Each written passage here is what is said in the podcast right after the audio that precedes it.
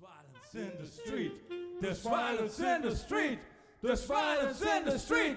There's violence in the street. 我都不敢想象说这部电影其实是二零二零年之前拍的，因为不管是后来的 Black Lives Matter，或是在香港发生的一切，或是最近的这个国会山的所谓的暴乱，根本就是这部电影里面感觉都有 cover 到里面所有的内容。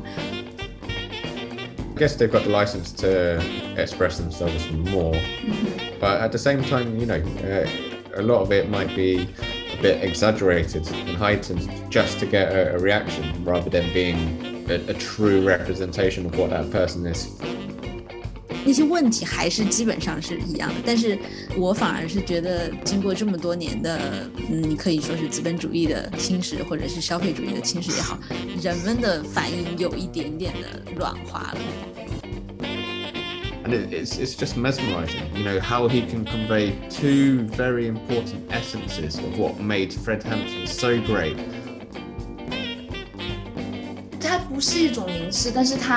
就是很自然的 deliver 出一种嗯黑人自身的美，觉得，而且同时我不觉得它是一个很 pretentious 的一个镜头感。Hello，大家好，欢迎收听咔咔角角，这是一档聊一些生活中微不足道的小事的播客。颁奖季要来临了，所以这期我们打算来聊聊电影。呃，我们这一期呢，很荣幸的请到了一位嘉宾，哇，这也应该是我们开开角角第一次有场外嘉宾，对吧？对，嗯，他叫 Adrian，他也是一名电影从业者，同时呢，他是伦敦印度尼西亚电影协会的创始人。哇，好，我们欢迎 Adrian。欢迎。大家好, uh, 我是 Adrian, uh, and I'm a filmmaker and a co-founder of the Indonesian Film Society in London. wow, very cool。所以说呢，大家可能也听出来了，Adrian 他不会说中文，所以说这一期呢，我们可能有很多英文对话。那么就开始吧。开始吧。Um, I think we can firstly talk about a bit about BAFTA. So BAFTA is the British Academy of Film and Television Arts. So is it like um, the UK version of Oscar? yeah, es- essentially it's the biggest uh, British film awards uh, that there are really. So it's held every year. Similar format to the Oscars, uh, the the things that um, BAFTA Mm. awards for. The the awards ceremony coming up is to celebrate uh, films uh, from the past year. There there is a separate television one as well, but it's a, a Mm. different event as well. Uh, like I think for the audience outside of UK, we were not that familiar with BAFTA, right? That's Yeah, a- I, I I never heard of this award before actually. Yeah, but luckily we've got Adrian here today. So he was the former member of BAFTA Youth Board. Yep, that's Yeah. right. Yeah. Can you? Can you What is BAFTA Youth Board? Uh, so basically, uh, a long time ago, uh, well, around 10 years ago, uh, I was uh, part of the BAFTA Youth Board. So we were essentially uh, young people from the industry, um, and BAFTA were just keen to get our views, you know, on how the film industry, uh, particularly in the UK, could be uh, helped and uh, developed Um, and yeah what bafta could basically do for the the next generation basically so we'd have regular meetings to dis- discuss that kind of stuff that's really Mm. cool. Did you like know someone from there, like someone we know, some superstar celebrity celebrities? One apart, apart from me uh, but uh, no one notable uh, person who was on the book board as well was uh, a certain daniel kaluuya Oh, Daniel! Oh, I really love that's him. so cool. That's really. Did you guys have personal connections or like what kind of things did you guys do together? Uh, well, I guess like like I say, uh, we'd have uh, maybe monthly meetings to you know just uh, discuss uh, you know things that BAFTA could be doing, Hmm. and um, yeah, it, it was a long time ago, but uh, uh, from memory, Daniel would uh, come to you know some of these meetings. Of, of course, even back then, he, was already uh, getting a, a lot of success, and so Oh, a bit introduction about Daniel Kaluuya. So he was the actor for Fred Hampton from Judas, Judas, Judas yeah. Black Messiah. Mhm. Yeah, and also the famous uh, Get role. Out. Yeah, Get Out. He was also in Black Mirror, right? I believe so. Yes. Yeah, Black Mirror, and also a film called Queen, Queen. and Slim. Yeah. Yeah. yeah which are really great we i strongly recommend everyone to watch it yeah so i mean back at that time when you knew him was he in get out Uh, so that was actually before Get Out. Oh. Um, but no, so what BAFTA did was they found people from different backgrounds within uh, the industry. So my background was more towards the kind of directing and editing side, and Mm. Daniel was more from the acting side. So he was already getting some roles, uh, you know, even back then. Uh, so you know, which kept him busy. But he uh, he did uh, come to some of the meetings, and yeah, he was a lovely guy. Mm. This Yeah. actually made me to think how does a person actually enter the movie industry? Uh, yeah, it's a it's a good question. It's a combination of you know a lot of general things, but then ultimately for a lot of people, it's quite unique. You know how everyone ends up in the industry. So a lot of people say they kind of fall into the industry, um, you know, Oh. just by by chance almost. But uh, for me, it was I went to film school. You know, I Mhm. I did my time there. You know, made a load of uh, short films, and uh, yeah, just uh, off my own back, kind of uh, working on my own kind of short film projects, getting those into film festivals, and then you know you start to you can get work. Uh, you know, as you build your name for yourself. Yeah, and one very interesting I noticed is this year's nomination in BAFTA is a bit different than the ones in Golden Globes and also Oscar. So it's like I feel like it's more diversified in a way that it's less America centric. It makes sense because it's a British award. Um, Is it always the case, or it's just that this year is a special situation? Um, it's a it's a good question because I think uh, it's fair to say that at times BAFTA received uh, similar attention as uh, excuse me the the Oscars did uh, in terms of not necessarily being you know open with its um, uh, nominations, I guess. Uh, so yeah, it's I think uh, it's not always been uh, as diverse as this year's uh, you know selection. So it, it, to me, it does show that they are taking the issue seriously. you when you say Mm. diverse, like what do you mean? Well, I guess it's um, you know uh, nominating uh, people you know from various different backgrounds. A, a lot of the time, the award season before it always be the same faces, uh, you know, Mm. every single year. Yeah. But uh, it seems that BAFTA, uh, especially in the uh, the people who've been nominated this year, there's a lot more, uh, I guess, diversity. If you just look through the names, you know, in, in, Mm. in most of the categories, it's uh, it's it's quite a, a diverse lineup compared to previous years. Yeah, yeah, yeah. Agree. Yeah. So I've actually watched one of the film from the nomination from BAFTA. It's called Rocks. So they got many nomination in terms of like the leading actress and the supporting actress, and they're all not with a well-trained actor background. So they're just basically normal people before this film. So we, hmm. I, I also can see like there are many new faces in the nomination. So I also wanted to ask, uh, how does the nomination process work for the BAFTA? Just want to get some background and context on this festival. on the process. Sure. Um, so yeah, I mean, I, I- haven't been a part of BAFTA for a while, but I believe it's, um, if I'm not mistaken, so it's probably worth double checking. But I think the uh, BAFTA members uh, perhaps, uh, uh, you know, uh, cast their votes in each of the categories, something along those lines. Hmm. Interestingly, I think with uh, BAFTA, um, there is uh, one award which I believe is voted for by the public. Uh, it's the uh, Rising Star Award. Uh, Oh, I did the vote this year. oh yeah. Yeah. who, who did you uh, vote for then? Or- Um, the guy called. Do you, the guy I forgot his name. Uh, I mean, the one from yeah, my, one yeah, night in Ki- Miami. King Kingsley Ben-Adir. yeah, yeah, yeah, yeah. Kingsley yeah. Yes, yes. I also saw some like TV series he was in as well. Yeah, just get myself some sense of involvement. Nice. yeah. Where can I vote for that? Is it already end or? No, no, no. It's still going on. You can just check it Okay. in the website. Yeah. Um, Um, 那我们接下来就聊一聊《The Trial of Chicago Seven》这部电影。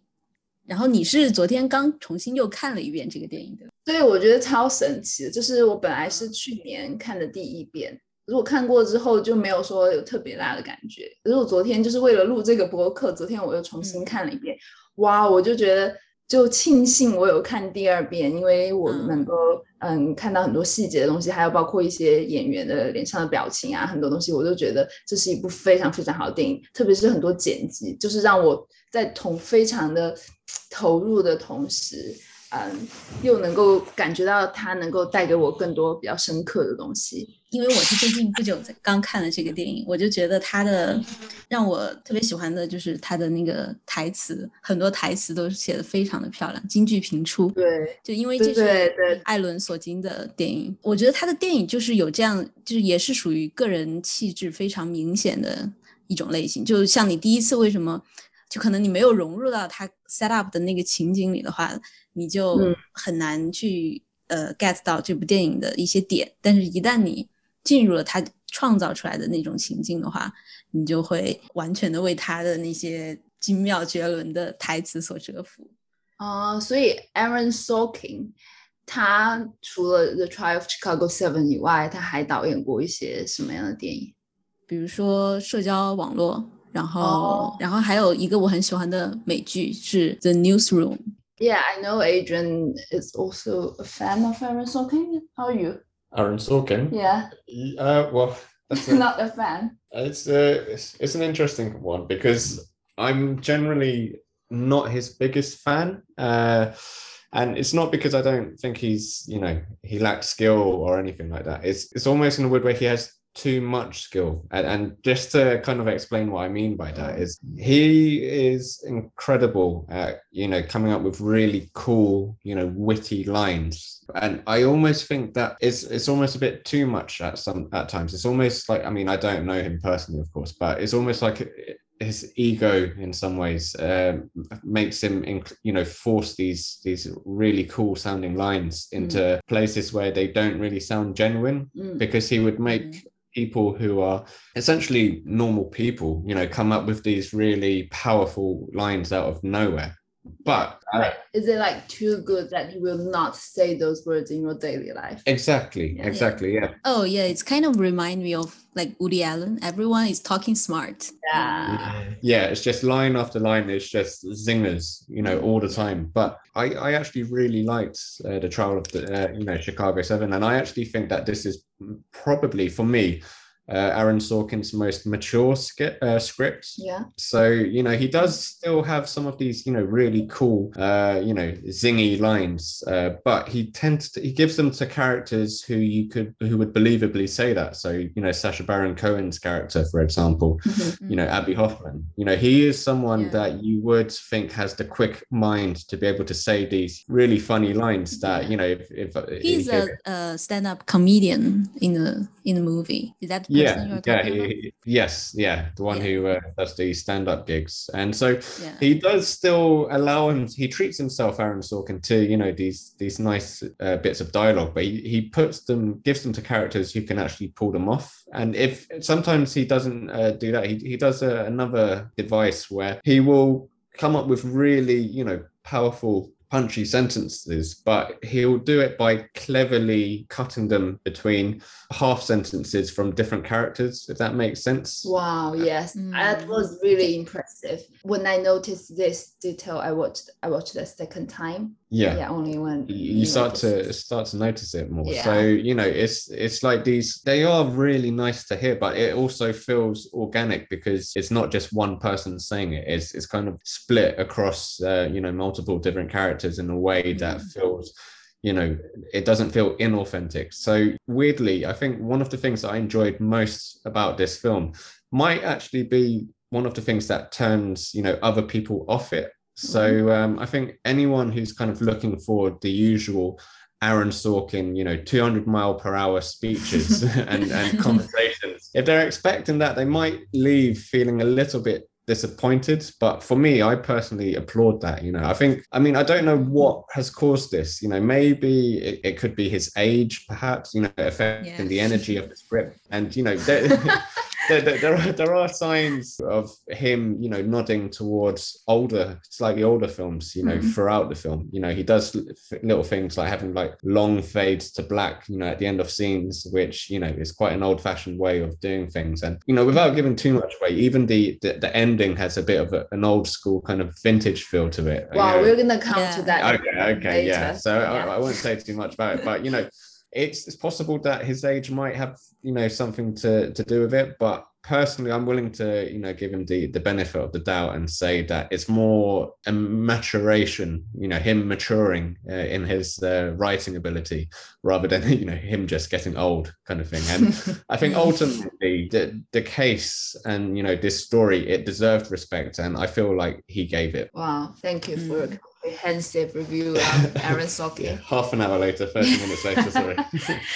Adrian, can you like do you have a specific example of, of what you said? Like Aaron Sorkin split those uh, sentence into different characters. uh, I'm just trying to remember off the top of my head. Uh, he does it more than once, I think. I, I seem to remember Mhm. one quite early on uh, in the scene, uh, in the film, sorry, where he's kind of uh, setting up the situation, you know. So it's basically giving the context of what's going on without it just being a boring scene of just one character saying, So this is happening. You know, he splits Mm. it across. Oh, it's the very, very first beginning of the the film.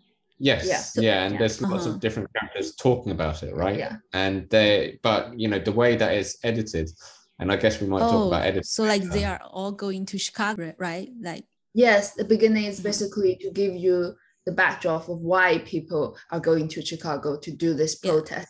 But it's Mhm. really a lot of information there, and the way he Yeah. did the editing, which just keep you engaging. Like you, I basically at that time I was having my dinner, but I could Mhm. not eat anything at that time because it, a I'll lot of that- information What what is the sign of a good film? You know, tears, people crying. That's one thing. I think a cold dinner is quite is, is, is another. He He yeah. made it. yeah, yeah, that's great. 确确实，我也觉得艾伦索金的这一部电影确实是他就是蛮不一样，但是又确实很有他个人风格的 一部电影。我们我们接下来就讲一下，嗯、电影的内容，更加多关注一下内容和它的时代。对，应该就是那时候刚好美国在打越战，然后因为美国国内是呃民众的情绪是非常反战的，然后就有非常多的，应该那时候也正值一个选举，是一个选举年，因为美国的民众的反战情绪就在全国各地都涌现了大量的抗议，然后呢，就是在。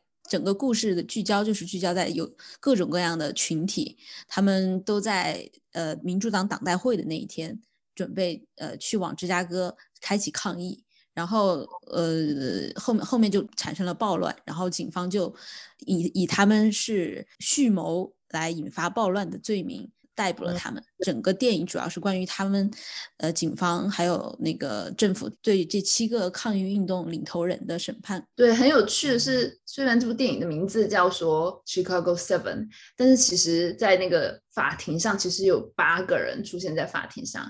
那那个多出来的那个人呢，其实他是 Black Panther 的创始人。对黑豹党，呃、嗯是呃早年黑人民权运动一个比较著名的一个反抗组织。为什么他会也会再加入这场嗯 trial 呢？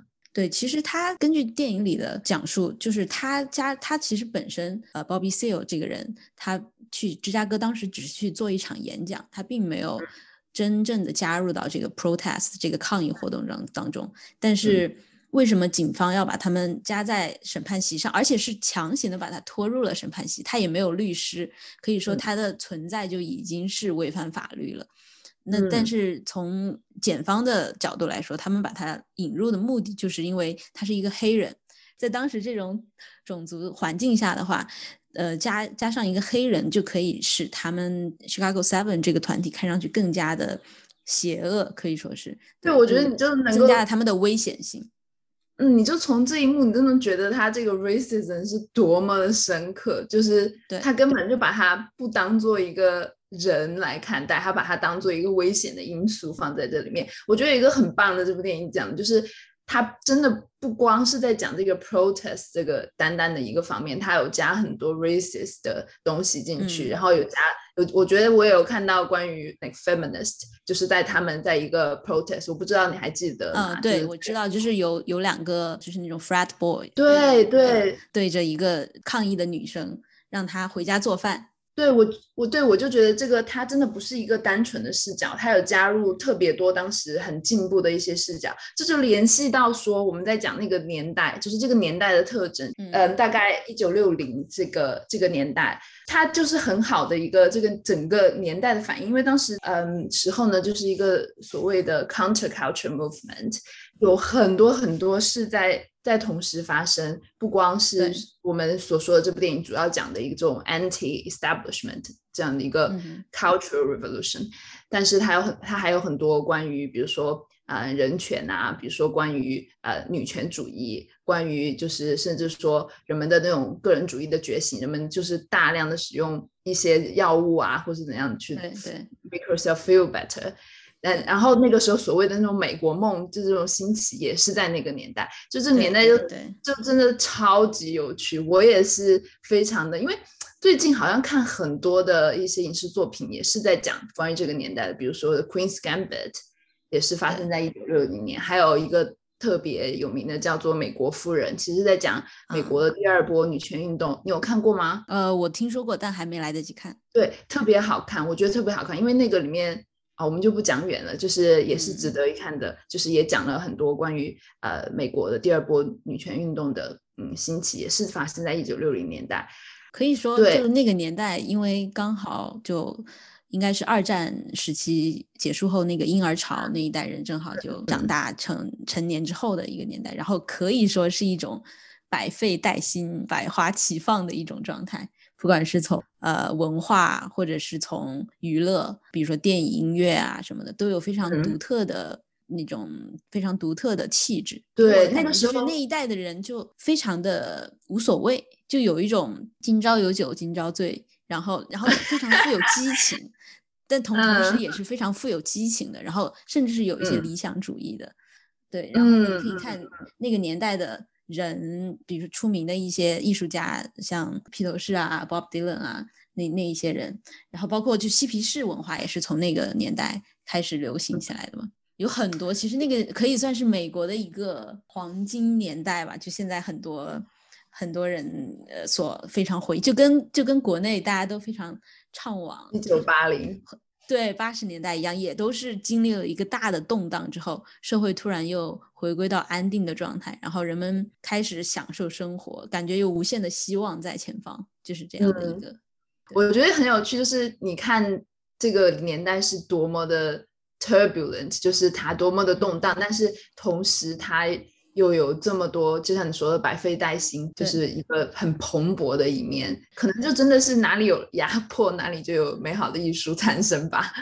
对，还有一个就是他当时的那个年代给我的感觉，就是对整个，尤其是西方社会或者美国社会吧，都、嗯都充斥着非常深重的对呃资本主义、对建制派的一个反思和反抗。呃，比较有趣的就是那个年代，其实他们对于社会主义或者是对于毛毛泽东主义是非常 向往和追捧的。这个其实我们在后面要聊那个。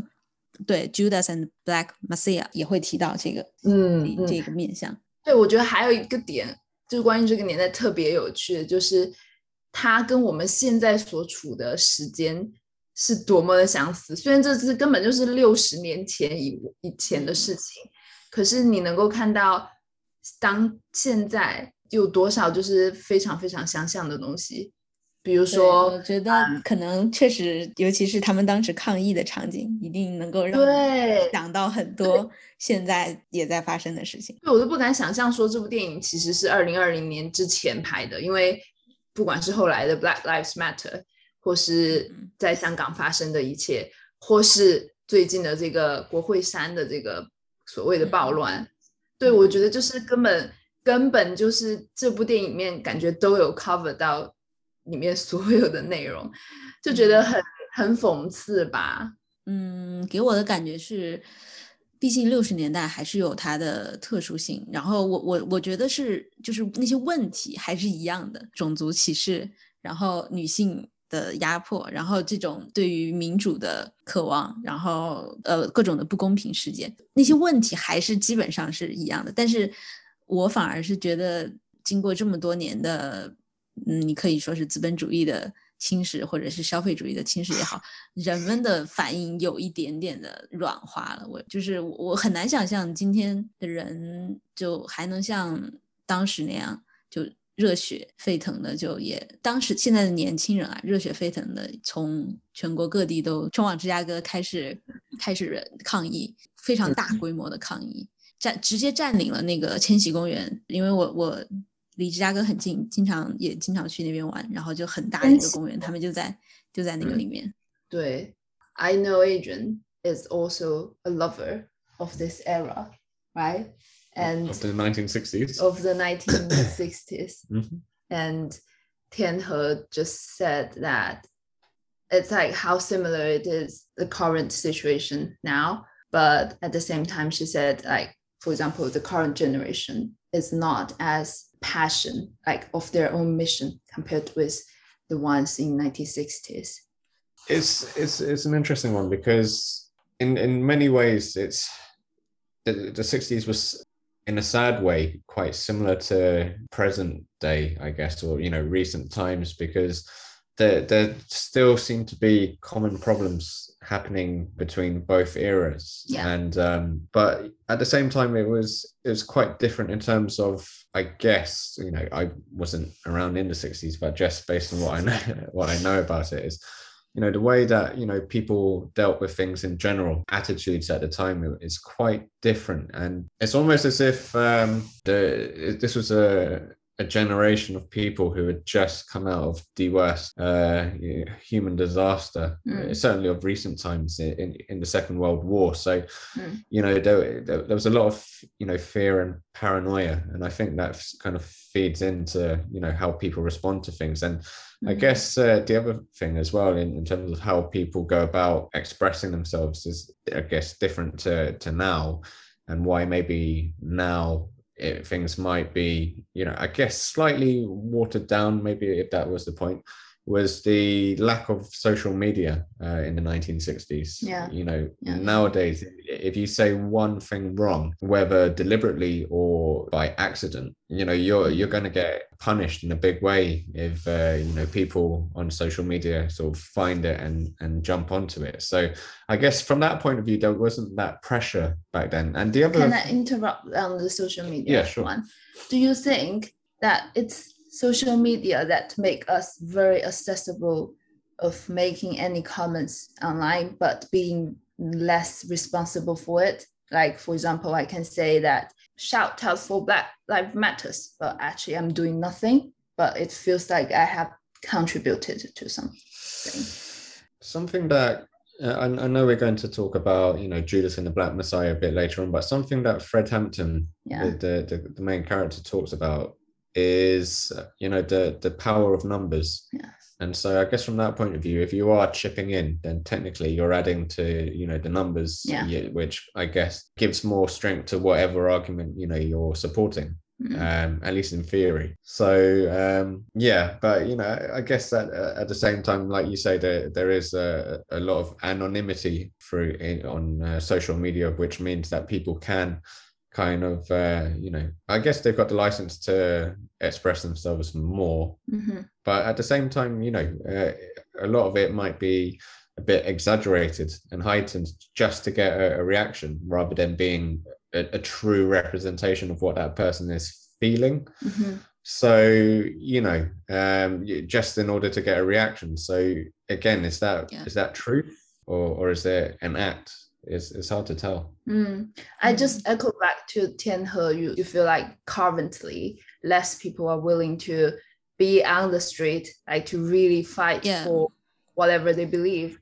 And at the same time, just feel like this social media has created this fake reality that you are really inside a revolutionary moment by just mm-hmm. putting text on Instagram, by just tweeting, retweeting someone's saying by just posting stories like everywhere, but actually yeah. you're doing nothing. And maybe you didn't understand that the movement Yeah. itself under you don't understand the like basically the back end logic or why they want to pursue this you know less but you shout out louder that makes you feel better but in a way that you didn't really understand and you know does that make sense Yeah, I think real I think that makes sense.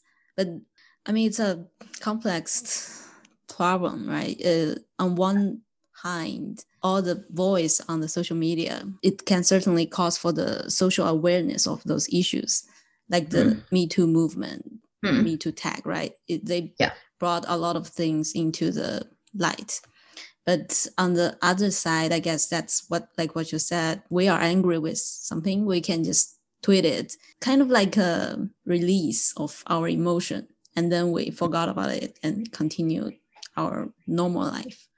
So, I, I yeah, think- so I, mhm, go ahead. No, I, just to, um, yeah, I think it, it- just, you know, in some ways, it, it's, it's uh, unless you uh, lived uh, in both eras, it's, it's a hard one to compare between the 60s and the present day, uh, Mm. at least in my opinion, because Mhm. you know what we are taught about the 60s is you know you know, footage that we see you know uh, uh, documentation of the history of that. And of course the most you know some of the most uh, newsworthy and historical moments came from these great uh, leaders and protesters fighting for justice whatever justice uh, they, they were rooting for. And so that kind of paints a picture of what the 60s were, was like. But you know not necessarily everyone in the 60s was like that we're just being shown the highlights if that Yeah. makes sense Mhm. whereas like survivor bias yeah and Yeah. now in the present day we're we're much more aware of the people who are not doing anything Yeah. whereas maybe in the 60s there were plenty of people like that who were doing nothing as well in fact there were doing a lot of drugs yeah, Yeah. well, yeah, among other things. But you know, it's, it's if they were to document uh, the present day, you know 60 years with, from now and yeah. they show all of the various protests going on around the world and make they, they might have that impression of mm. oh hmm. the people back then they, they really fought for what they wanted yeah that's a good point that's really a good point um 我们那我们接下来聊一下，在电影中大家觉得印象特别深刻的那些 moments。我先来吧。我觉得我特别特别感兴趣的是 Abbie Hoffman versus Tom Hayden。也就是 Sasha Baron Cohen versus Eddie Redmayne. Redman。我觉得特别有趣的就是，首先这两个人代表的就是所谓的两种流派的嗯 protester 吧。就是首先 Tom Hayden 就是一个非常的这样学术派、很精英的一个形象，也是很有趣。他他选小雀斑来演，因为小雀斑应该就是他确实现实生活中也是这样的。对，精对他可能是哈佛还是剑桥毕业的吧，他就是自带那种特别精英的气质。就是他嗯 Tom Hayden 的这个政治抱负呢，就是说你要有一个比较温和的一个方式，或是你要比嗯嗯一个 very sensible 的一个方式去推动这个改革。但是嗯 Abby Hoffman 他就是一个一个就是很他就是嬉皮士啊，嬉皮士这对对种很跳来的这种感觉。我觉得他觉得很重要的是要用用尽一切的方法去得到这个 attention。他嗯想要得到很多就是 media 的 attention，就是其实是有时候可能甚至用一点所谓的耍赖的一种手法吧。但是我觉得其实可能真正 worked 有可能是 Abby Hoffman 这样的这样的一种行为，就是 Tom Hayden，你真的需要所有的人静下来去听、去理解你的背后的逻辑，其实是很难达到的。同时，Abby Ho- Hoffman 在电影里面他有做很多 stand up，我也觉得觉得蛮可爱的。对，就是一个非常接地气，或是亲民，或是一种非常有效的方式去去传达你的政治理想。对他，他看似是一个非常对一切都满不在乎的一个人，对对什么就感觉在解构一切。但是他其实包括后面也最后让他就是最后让他去当证人来为自己为他们这个运动辩白嘛，也是，但是就发现他其实他内心深处是非常清楚这一切的，就是一切的背后的原因啊，如何去解决这些事情。对，就是很神奇啊。然后他们两个背后所代表的那两种所谓的政治观念吧，那种实现去实现政治理想这种观念，一个是 work within the system，and 另外一个就是要更加可能找寻另外一个方法吧，或是说更加 radical 的一个方式去。我觉得也是能够在这个电影里面看到这两种的冲突。当然，我觉得最后这个电影给出的 solution 可能是说你得两个都用吧，就是嗯，或是你要找到一个 balance 或者怎么样，就是比较中庸的一个 solution 啦。我觉得最后电影也没有给出 solution，因为他们最后还是被定罪了，就是一个已经知道失败的一一件事情。但其实蛮有趣的，我觉得是可以看看，因为这些都是根据历史上真实的事件改编的嘛，蛮有趣的，是可以看看他们这些人呃现在的处境是什么样的。对，我记得电影最后有交代啊，就是汤佩登最后是有进某个党派吧？他政界他政他他最后从政了，好像是一个议员，现在还是一个议员，好像是在那边的议员吧？是 Abby Hoffman 自杀了，还是另外一个？Abby Hoffman 他自杀了，他好像最后他出了几本书之后呢，后来他就不幸自杀。我觉得真的，你就能感觉到一个人的 character 最后到他的结局是怎么样 develop 到他结局的，就是就是不管是戏里戏外都是一个很 consistent 的一个 result。What What do you think about Abbie Hoffman and Tom Hayden? We were talking about like the way they achieve their political goal. and also the characters inside film as well. Like Eddie Redmayne and Tom Hayden is like really a elite figure, elite character. And Abbie Hoffman is more like a hippie. Yeah, I, I think it's uh, it's an interesting matchup because yeah, the two characters ultimately, you know, similar aims but very different methods to to to, to reach that. Mm. But you, mentioned Ab- Abbie Hoffman yeah, he, he does come off as this kind of you know light-hearted, kind of goofy at, at times, uh, you know, character. But yeah, as the film progresses, you know, you sort of see that he's deeply intelligent and. You know, just to go off yeah. um, on a different tangent for a second, talking specifically about uh, Sacha Baron Cohen and Eddie Redmayne. I, I, think we spoke a bit earlier about um, uh, British actors, uh, you know, going to Cambridge. Well, both of these actors, both of them, yeah, they they went to Cambridge. Uh, wow, when, when really? They oh, they both. Okay, I, I didn't know. Yeah, I only know Eddie. Eddie was like really well educated, but I didn't. Now I feel like them, like the real persons themselves, yeah. are just like those characters. They, they, yeah, very, very well cast for it. I mean. if, if it was a, a, competition, you know, between the two, then for me, it's it's a no contest. I think I love Eddie Redmayne. I think he he was phenomenal in the, the theory of everything, and mm. you know, he's generally very good. But Sacha Baron Cohen is a, another level in this film, and I think um, you know, it, like you say, I think it was he was perfectly cast for this because you know he he's he's wonder, wonderfully versatile because like i say you know he's got that sort of comedic uh, side to him but at the same time deeply intelligent and yeah. you know i guess if, if, we're assuming people who go to cambridge uh, you know are generally quite intelligent then you know that's a, a, a sign and I think that Sacha Baron Cohen's background in, in comedy uh, actually allows him to, you know, oh. pull off the uh, the the lines that he's given because you know we spoke earlier about um, Aaron Sorkin giving him these you know zingers these these really witty bits of dialog mm-hmm. He's actually able to you know to nail them every single time. You know, to me, I think comedy is uh, is a bit like music in a way. You know, there's a, a rhythm so, to wait it. a second. Yeah, so, yeah. So Sacha Baron Cohen is yes, a comedian himself. Yes, his well, his background is is predominantly in comedy. I think you know he uh, he made Borat, um. Yeah, the same yeah, year, which yeah. is a, a, comedy. So yeah, I, it's it's if, if we're likening comedy to you know music and you know it being quite uh, rhythmic, you know there being a rhythm to it and you know timing. For me, Sacha Baron Cohen in this film is absolutely pitch perfect. Mm, yeah because we always thought about like com- when we talk when we talk about comedy, we just like it's just ah. fun. But the way mm-hmm. he presented it, it's fun, but in a very deeper way. Does that make sense? Like in he has some very deep ideas behind whatever jokes he made. He just have this big wisdom. So in Chinese, we say it like 大智若愚, right? Uh. 小聪明，非常市井那种 street smart。对对，非常同意，就很有趣。我觉得这两个 casting 选的也真的特别的好，每次都很想要鼓掌。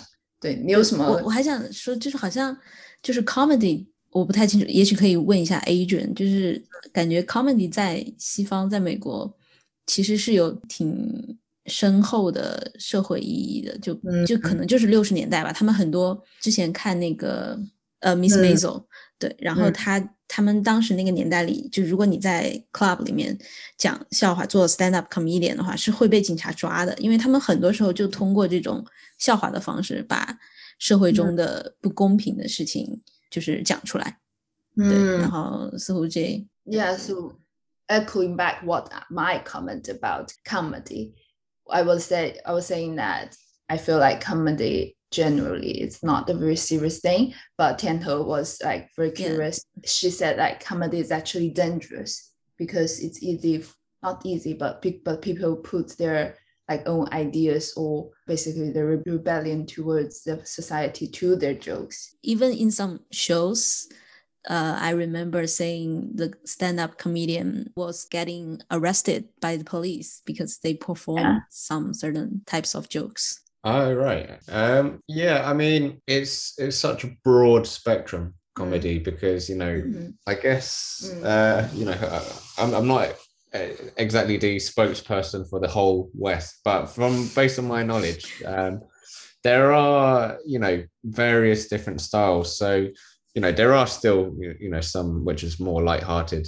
like someone getting food thrown into their face. You know, there's nothing particularly you Yeah. know uh, advanced about that. But at the same time, and this is is quite relevant to Sacha Baron Cohen in particular. It it can be used uh, very uh, satirically, you know, to uh, to to sort of raise awareness of the various issues that are going on. And I think if you look at his other film Borat, you know, that came out in the last year, it, you know, on the on the surface, it, it seems like an almost foolish kind of uh, you know light-hearted uh, type of film, but there's actually a lot going on there. You know, when you pay, you know, think about the messaging that it's it's about the issues that he's highlighting, really Mhm. um, and you know the attitudes that of other people that he ex- kind of exposes. That's that's that's the, the thing. And uh, I, I- don't know if you've seen that film and I, I know we're, t- we're talking about other films in this uh, podcast but there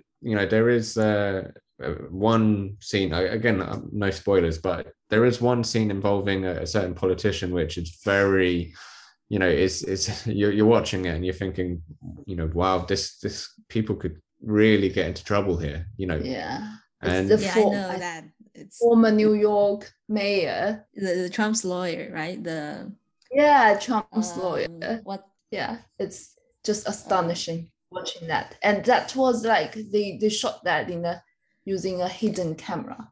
So yeah, it and, was and there was like a real time discussion happening in the real world about that. It's yeah so see how much this comedy can reflecting the, what's going on now. And it's Mhm. like it, it's generally very easily being welcomed by the public i think. So everyone will understand. But like if they do a further step thinking they will maybe like know more or think more which kind of dangerous Yeah. as you said right?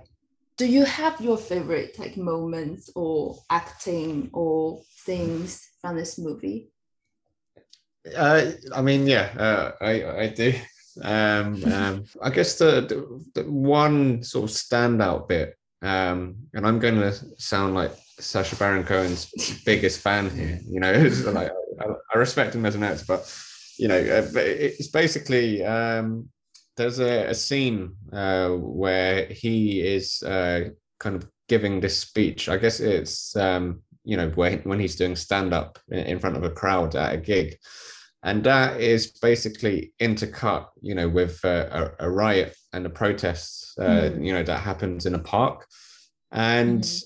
Among other things, I think this film, you know, it's it's a real possible shout that this could win, you know, best editing uh, awards because, you know, we spoke uh, about the cleverly intercut, you know, lines earlier uh, between different characters, but this scene in particular, um, it's it's one of the best edited sequences from you know from a feature film that I've seen for a long, long time. You know, it's so visceral that you know the way the music kind of ramps up. You know, for me, I guess uh, it's going to sound like I'm echoing things that Quentin Tarantino said in the past, but let's just say I, I, agree with him when he says that you know uh, the ultimate experience, uh, uh well, roughly along the lines of the the best the ultimate experience in cinema is when the sound and the uh, pictures marry up perfectly. Now I know that's easy to just say, but the the music here and the the way that it's edited and paced you know so that it, it ramps up and the tension kind of builds and we've got this incredible um, really impactful moment from Sacha Baron Cohen all colliding together and then suddenly you know there's bits of black and white footage uh, sort of cleverly cut into it it's just as I say, it's, it's it's a really visceral moment. So for me, that was like the you know the real standout for me. And actually, before doing this podcast, I uh went to i didn't uh rewatch the, the, the whole film like shredded but um i i wanted to revisit that scene and you know even though i knew what was going to, going to happen i i basically i got goosebumps from it. Yeah i mean when you guys are talking about editing to be really honest i've never noticed any editing in any film. Like i was not aware of how people edit like this but until this one I did feel how powerful it was. Like the most impressive editing for me in this film was uh, the one when when the lawyer came to the room and he played the vapes. Uh, yeah, yeah, and yeah. it was talking uh, basically just uh, giving you an idea of what's going on in that protest where Tom Hayden had said if we're gonna let the flood let the blood flow it's gonna flow in the city or something yeah, yeah. but he did it in a really clever way um like on the one side it's what's going on inside the room and then the other side it was Sacha Baron Cohen who was giving this stand-up comedy and also mm. like depict uh, what's going on in this event as well. And on the other side, it's like what's really happening in the inside that park at that night. It's like there are three different locations have, talking about the same thing at the same time, and it's just it's such a engaging experience for me because again I could not finish my dinner at that time again. yes, and also I think it's really really clever that Aaron Sorkin how he did this editing to tell the whole story. So imagine the trial of Chicago 7 is about trial. Like in the beginning, I saw this a very a long and dull experience just happening inside that court. But actually he made it to talk about like stories happening in the court and outside the court by the magic editing. Yeah, it's, it's, it's, it's really interesting what you just said about not noticing editing in general, because that's mm. that's actually what makes good editing most of the time that's actually what most editors aim for is to not be noticed is to just let the story flow and you yeah. don't really pay attention to oh, oh this uh, shot transitions this way to that you know or, you know or it feels clunky so that's actually normally a good thing but at the same time if it's used at the right moment, you can have more a creative, you know, a more creative style to, mm-hmm. to editing, mm-hmm. which can you sort of yeah. really heighten impact. And I think what you've said just now, yeah, that's you know a really good example of it. Yeah, and also when I said I noticed how good the editing was, I didn't mean that it's disturbing my watching experience. No. Like, yeah, I was, I said like I was totally very involving. I but this was like more like after I watched that, and then when I think about that, I was aware like how good the editing was. Yeah, yeah, yeah. yeah. it's generally very good watching experience when I watch the thing. Yeah. Uh, we get it. You, you like Sacha Baron Cohen's performance in this, Adrian. Move on, but um, you know, I, I think he, he if I'm not mistaken, he, has been nominated uh, in, at various awards for the best supporting actor. But I, I think it's worth just giving a shout out as well to uh, Mark Rylance. Um, I think he deserves credit as well. So he basically, um, so as an actor, oh, he the lawyer. Yeah, yeah, exactly. Mm. He his background is mainly, uh, if I'm not mistaken, in theatre. So he's uh, a very highly uh, respected uh, theatre stage actor, but you know he kind of picks and chooses his roles uh, when the project is right for him. But yeah, mm. I, I, think he deserves credit as uh, you know this kind of long-haired, uh, cool and ultimately likable Yeah, lawyer. I think that's yeah. that's one of the most uh, remarkable successes as an actor is to be a lawyer who people like. So I think that, that, that that deserves recognition. Recognition, but you know, I guess it would be hard to be you know to have two people nominated in the same category as of uh, supporting actor from the same film. What other films does he? Uh, he was in uh, Bridge of Spies uh, with Tom Ah. Hanks. 好，我们刚刚讲到， 就我们刚刚讲到那个在《The Chicago Seven》里面中的第八个人，Bobby Seale，、嗯，对，对他刚好就就是我们接下来要讲电影的 kind of 对，有趣的就是这两部电影，它在现实生活中也是，就是它所讲述的那个故事是发生在同一个时期的，然后它的人物也以一种奇妙的方式交叉了，然后它它现在上映的时间也差不多，就在那个法庭里的时候，Bob Seale 他在他的座位后面一直有一个人在给他出主意，也是黑豹党的成员，然后他就是我们下面要讨论的一部电影的主角之一，嗯，就是那个 Judas and Black Messiah。对，就是他里面的那个 Fred Hampton，他是黑豹党的伊利诺伊分部的副部长吧，应该是。嗯，首先我们拆解一下 Judas and Black Messiah 这个名字吧。他他应该是就是有一点宗教的意涵在里面，因为 Judas 在对圣经故事里他是一个叛徒，然后那个 Black Messiah 是一个能够拯救所有的人，然后的一个类似救世主的对拯救者的一个形形象。对，然后这嗯两个人分别其实就是指代的是黑豹党里的一个是 William O'Neill 或者是 Bill O'Neill，呃，还有另外一个 Fred Hampton。对，Fred Hampton 就是所谓的拯救者，就是我们黑豹党 chairman 主席。首先，我觉得特别有趣的是，就是我其实对 Judas 这个形象，我觉得他这部电影能够很好的表现出，就是他没有把他当做一个完全的反派。因为我们都知道，所谓这个叛徒的形象，就是一个我们平常特别憎恨的一种角色。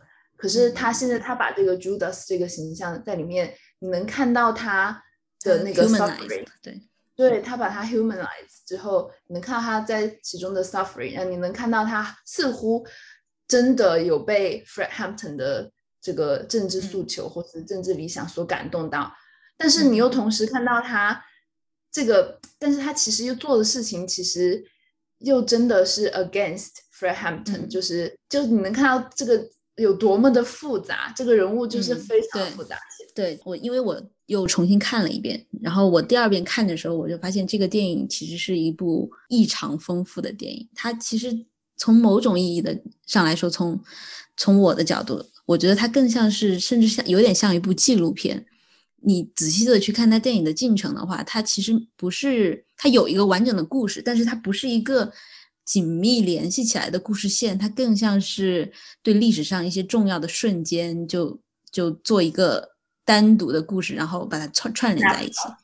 嗯，对，它就像更像就像是 taking a lot of snapshots of the history，呃，然后但是同时你在这个电影里，它我觉得很重要的一点是它，也正是因为它这种纪录片的特质，它至始至终保持了一种情感上的克制和呃公正吧，或者他没有着重的去，既没有着重的去描述描写警方的残酷以及暴力，也没有去描述黑人的怎么受到压迫，如何的凄惨，也没有说去呃描绘那个那个 Judas，就是那个 Bill，他是如何的，也没也没有妖魔化他，然后对对也对。也没有过分的去给呃 Fred Hampton 非常多的光辉时刻，对，反而就是他站在一个非常中立的立场吧，在讲述着所有的事情。而且值得注意的是，他那个整个电影里，他很多的台词，甚至是台词，除了人物之外，大部分人物都是真实存在的。很多台词都是历史上的人物所说过的原话。就比如说最开始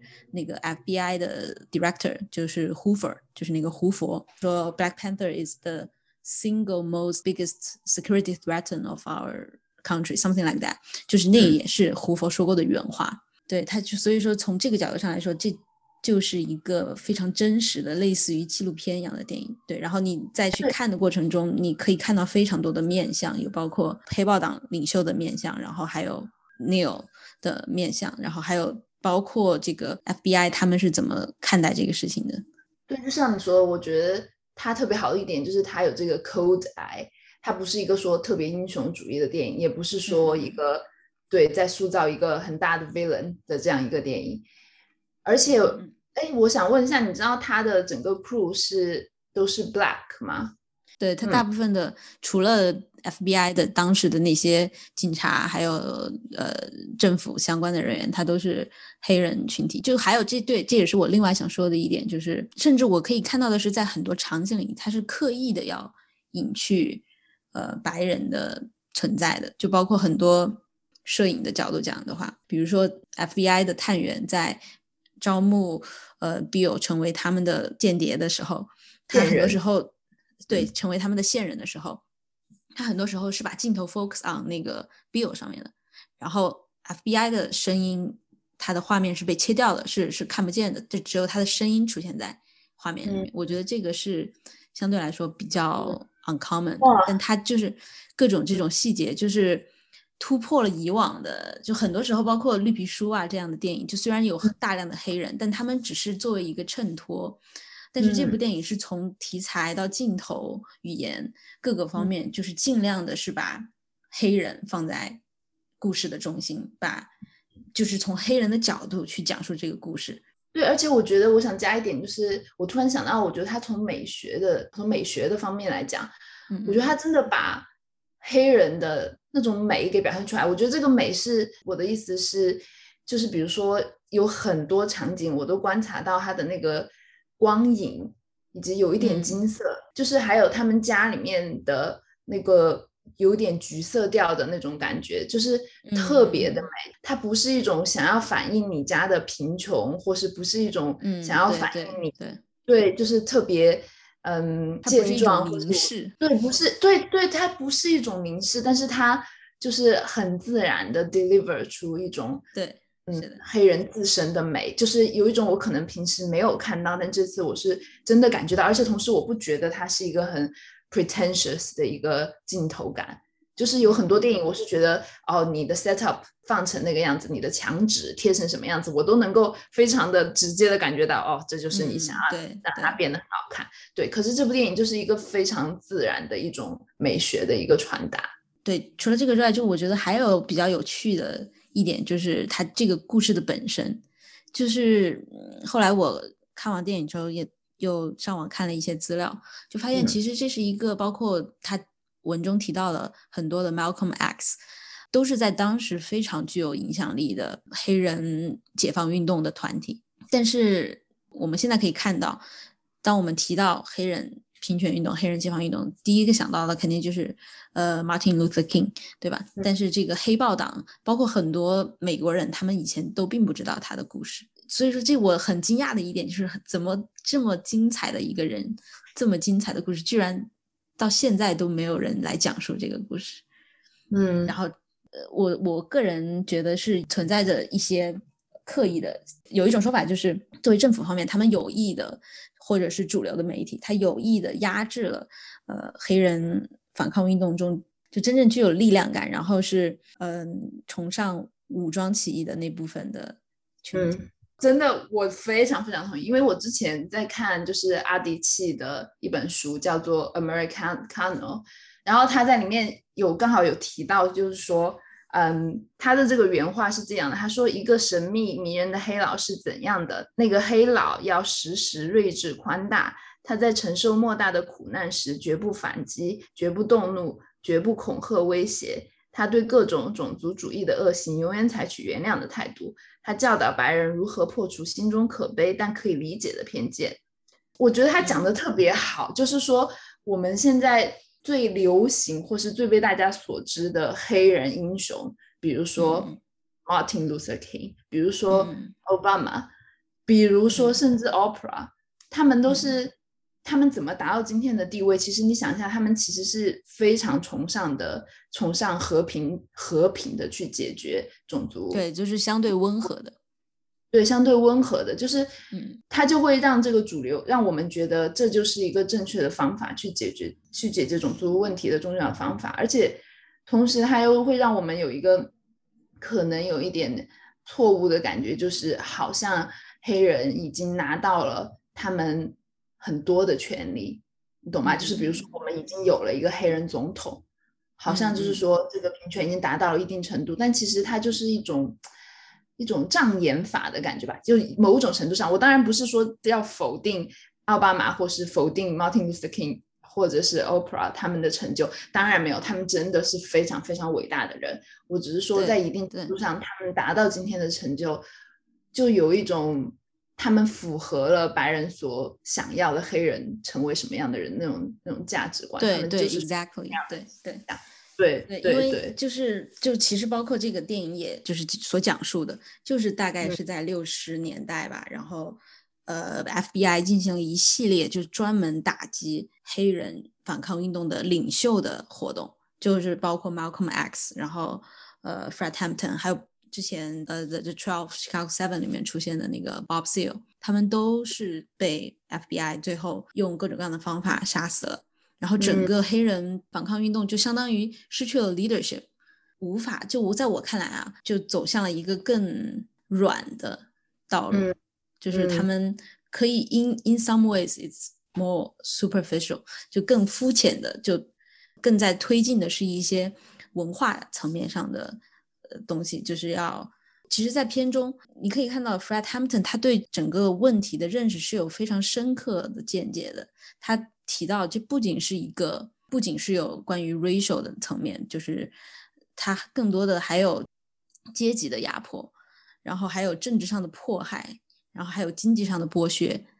它它除了单纯的从种族的这个歧视上面，还有更多叠加的社会因素在上面，而且就是也正是因为这是一个超越了种族的事件，那个 Fred Hampton 他在剧中才能够做到，就是他呃搞了一个那个 Rainbow Coalition，就他联合了当地的波多黎各人他们自己的民权运动组织，然后还有还有还有那个呃 The Crown 是黑帮，呃 The Crown 是就是虚构出来的一个一个一个帮派。但是他在历史上确实也联合了一些芝加哥当地的一些黑帮组织，就黑人的黑帮组织。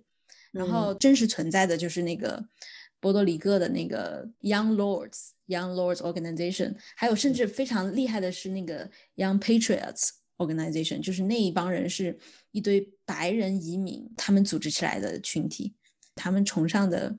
旗帜甚至是南方那个联邦旗，就是带有非常明显的种族歧视的那个旗帜。但是 Fred Hampton 他能看到他们之间共同 suffer 的点，其实更多的是一种阶级上的斗争，就他们都是被当局所迫害、所剥削的一部分人。所以说他能够把这些人都号召起来，形成了一个呃叫是彩虹同盟，就 Rainbow Coalition，来共同的对抗这个政府。对我我觉得看这个电影就是你。嗯，他即使是用了一个这么平实的手法去记述，呃，这么平实的手法去讲述这个故事的话，你依然觉得 Fred Hampton 是一个可以说是一个伟人，而且他刚被杀死的时候仅有二十一岁。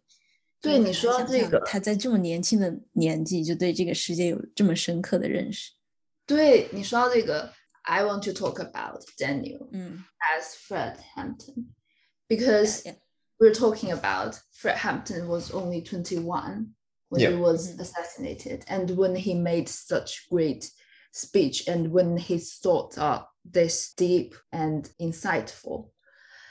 But he was 21 yeah. But at the same time i when i watching it although i really really love daniel but i when i watching it i just did couldn't feel it was a person who 21 year old yeah. Uh yeah I, I, I kind of know what you mean but then the only f- footage of the, the, you know, the real fred hampton that i know is the stuff that was shown in the film towards yeah. the end so i haven't really got mm. a reference point but i think for a 21 year old to you know have done the things that he did was probably you, you could say he was more mature than his age yeah. in many ways. Yeah. So it's possible that even with the real Fred Hampton, you would yeah. get the same impression that this is not a 21 year old. This is a much more mature person. Yeah, yeah. I just want to mention that I absolutely love Daniel's performance, but there is a but.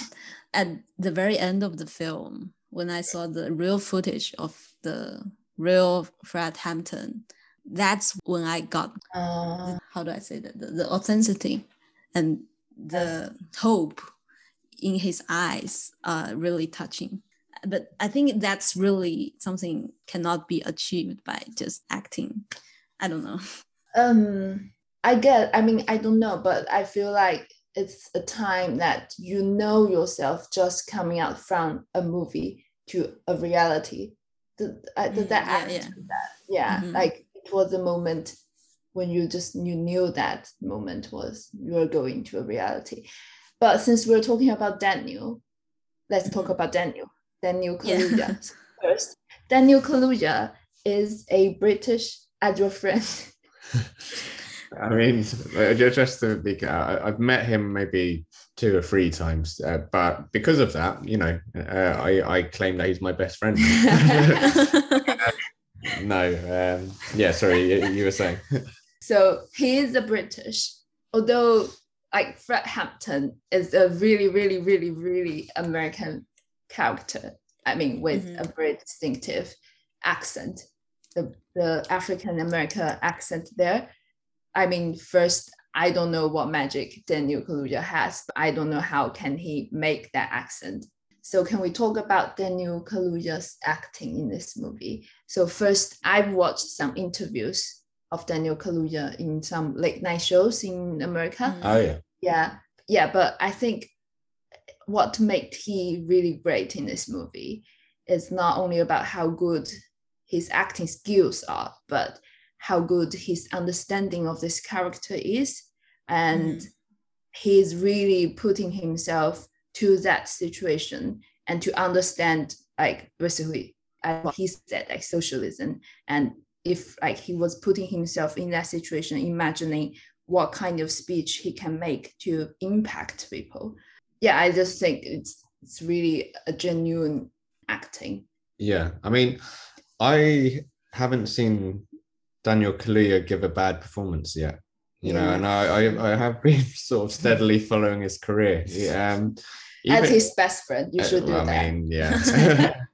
Even in bad films, you know, where the f- film generally isn't great, you know, he's actually pretty good in it. He's he's usually the strongest part. But you know, for me, I think he's always had talent. But in this film, it's I think he adds something else, and I'm not quite sure what it is. You know, whether maybe because physically, you know, he's beefed up a little bit, but or you know whatever it might be. But he, I think he's got uh, in this film especially, he's got a real you know screen presence. You know, uh, throughout. You know, he he absolutely dominates. You know, any frame that he's in, uh, which is so crucial to.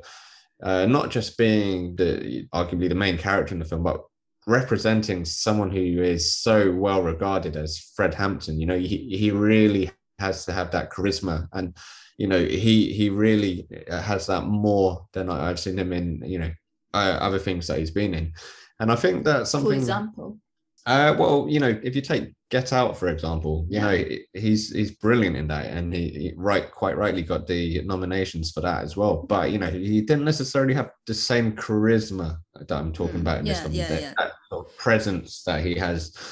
But um, yeah, I think he's he's just one of those actors where he he's got some of the most you know expressive eyes that you're ever going to Mm, see. You know, I mm. there's there's uh, one scene uh, in particular where uh, you know, he's speaking with the leader of a, a, rival organization, the, you know, the Crowns. Yeah. And, you know, they have this big meeting and it's quite tense. Um, and in the space of uh, literally a second in the film, he switches from looking, you know, quite firm and serious, you know, to suddenly become a little bit friendlier and almost a bit playful, uh, you Mhm. know, you know, without Mhm. saying anything, literally just from his eyes, uh, just as the you know the, in that scene as the momentum kind of shifts in his favor, and it, it's it's just mesmerizing. You know how he can convey two very important essences of what made Fred Hampton so great, you know, so beloved. You know, in terms of being firm and serious, but at the same time having that kind of softer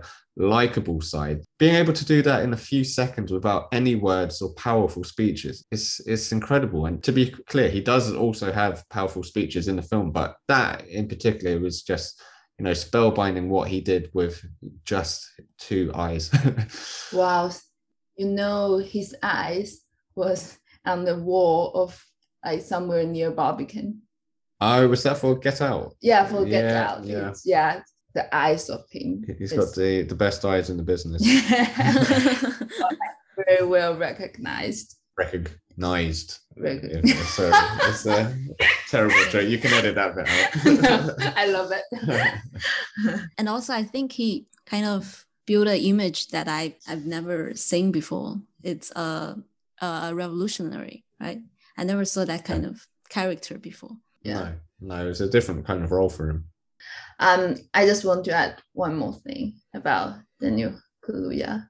So I I really like the films they picked. So it's it's like you can see like the films he was in. There's a like a general idea behind that. So first, Get Out. It's all about helping the black community. So from Get Out to Mhm. Judas and Black Messiah, of course, Queen and Slim. Yeah. and the Queen and Slim. Yes, Queen and Slim was about like black people who accidentally was that accident? No, it's more like a he, the bad the bad person who shot the police, but it's more like a self defense, and they went um flee away from that, right? Yeah. yeah and how much discrimination they got on the way so it's all about reflecting situation of the black community at that mm-hmm. time or now so it's like really i really appreciate what other what films he picked to be involved of course, because he's done both, hasn't he? You know, we were talking about the '60s versus the present. He's he's done both yeah both eras. Yeah. yeah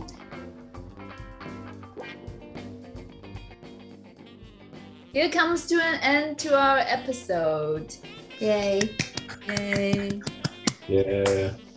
Thank you so much, Adrian, for joining us yeah, it was really fun, and maybe we'll consider inviting more guests. Yeah, definitely，我们以后也可以请更多的嘉宾。我觉得我们确实聊了一些挺多有趣的内容的。I think 嗯 many of your points are very interesting and original. I really Yeah, liked yeah, it. Yeah, it was really, really fun and impressive and insightful. Wow. Yeah. I'm not sure about that. no, uh, thank you guys for having me. It's been really fun. Um, and yeah, uh, I guess if, if anyone's interested to find out more about the Indonesian Film Society, um, we're on Instagram. Uh, give us a follow at uh, Indonesian Film Society, all as one word. 对，我们会把 Instagram 信息也放到 show notes 里，大家可以关注一下。那这一期就这样吧，